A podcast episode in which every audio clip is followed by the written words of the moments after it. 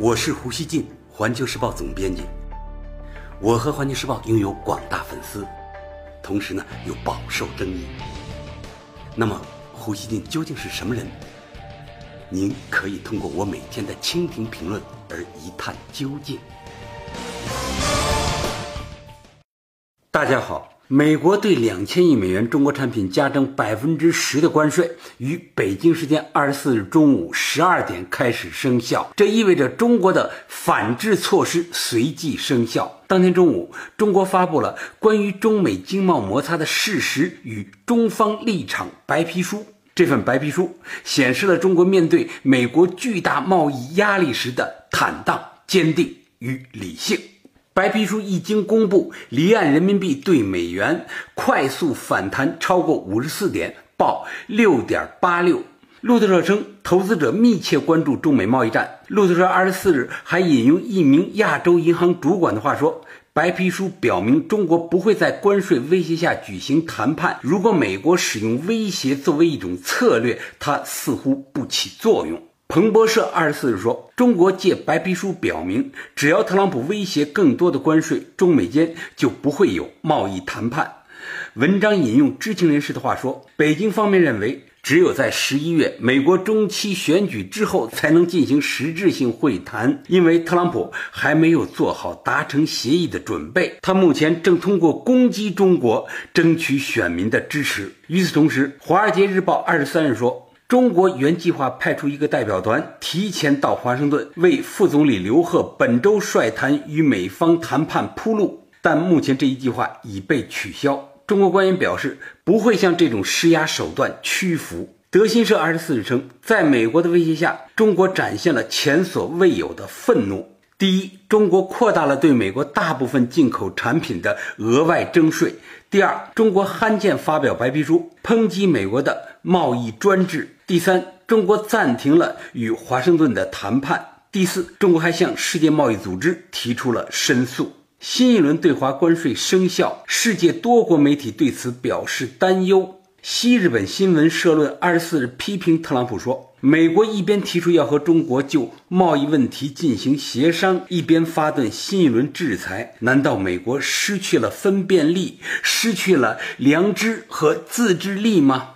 特朗普找茬恫吓对手国，并要求对方让步，没有随意就加强施压。简直太孩子气了！这背后无非是美国的中期选举。一家名为“熊本日日新闻”的媒体发表社论称，为赢得两年后的大选，特朗普为了持续显示自身的存在感，可能还将积极敲打中国。但十四亿人口的中国国力增长，在某种意义上来看是很自然的事情。如果硬要封锁堵截，必将导致包括军事在内的紧张加剧。德国巴登日报二十四日讽刺说，特朗普希望回到过去的时代，那时中产阶级男人的收入足以支撑一个家庭，就业大多由煤炭、钢铁等传统行业塑造。如今呢，正在全球化的公司提供信息技术岗位，这些公司在全球范围内开展资本运作。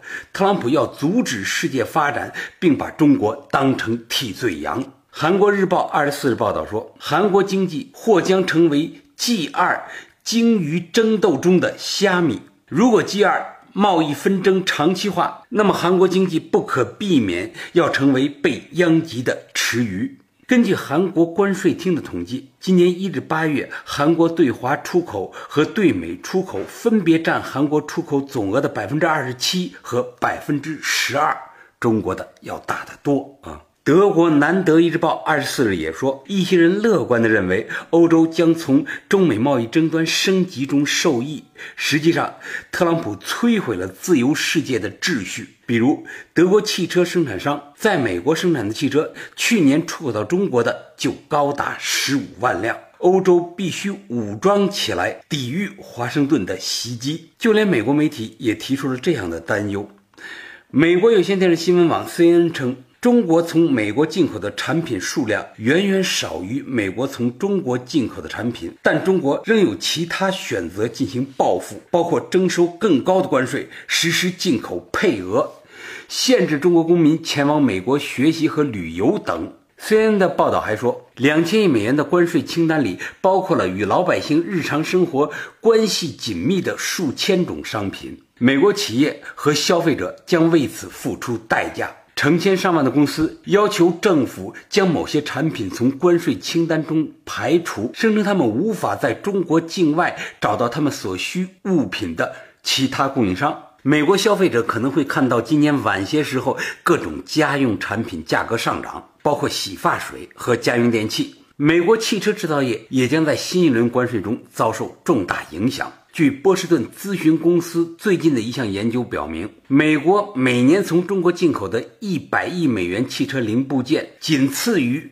墨西哥的两百三十亿美元。《华尔街日报》称，从火花塞到挡风玻璃、刮水器叶片，中国供应商提供的材料和零件价格合理，很难立即找到替代品。新一轮关税将影响到美国的新车和二手车价格。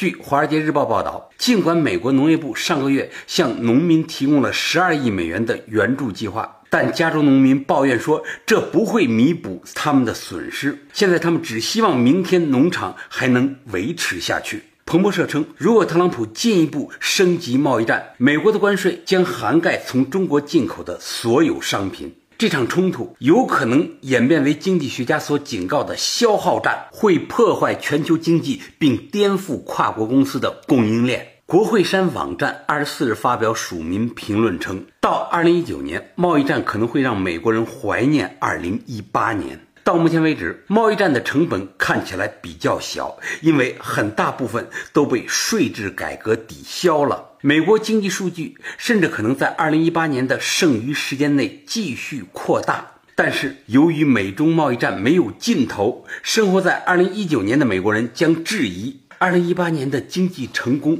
到哪里去了。尽管媒体多有批评，美国国务卿蓬佩奥二十四日仍然放言不会在贸易战中让步，并预言美国必胜。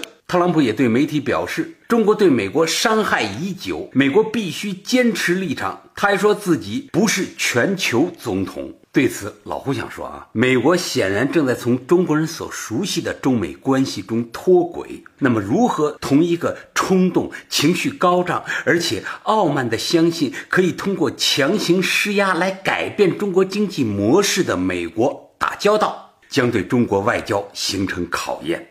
毫无疑问啊，中美贸易战将极大地调动两国社会对对方战略意图的负面认识和想象。引导人们更多的相信过去一些模糊的直觉和猜测是真的，甚至推动一些底线思维成为双方彼此的现实防范。不过，应当说，直到现在，美国方面并没有做好与中国在二十一世纪全面交恶的准备。如果华盛顿他真要像对待苏联那样对待中国，全面开启对华冷战，我认为他要在美国社会进行比打贸易战多得多的。政治动员，老胡认为啊，中国需要有超级的冷静和智慧处理今后的中美关系。我们一方面要坚决反击美方贸易战，维护中国的合法权益和核心利益，同时呢，又要做到不被美国狂热的政治精英引导，让中美开展相互拱火的对抗性战略互动。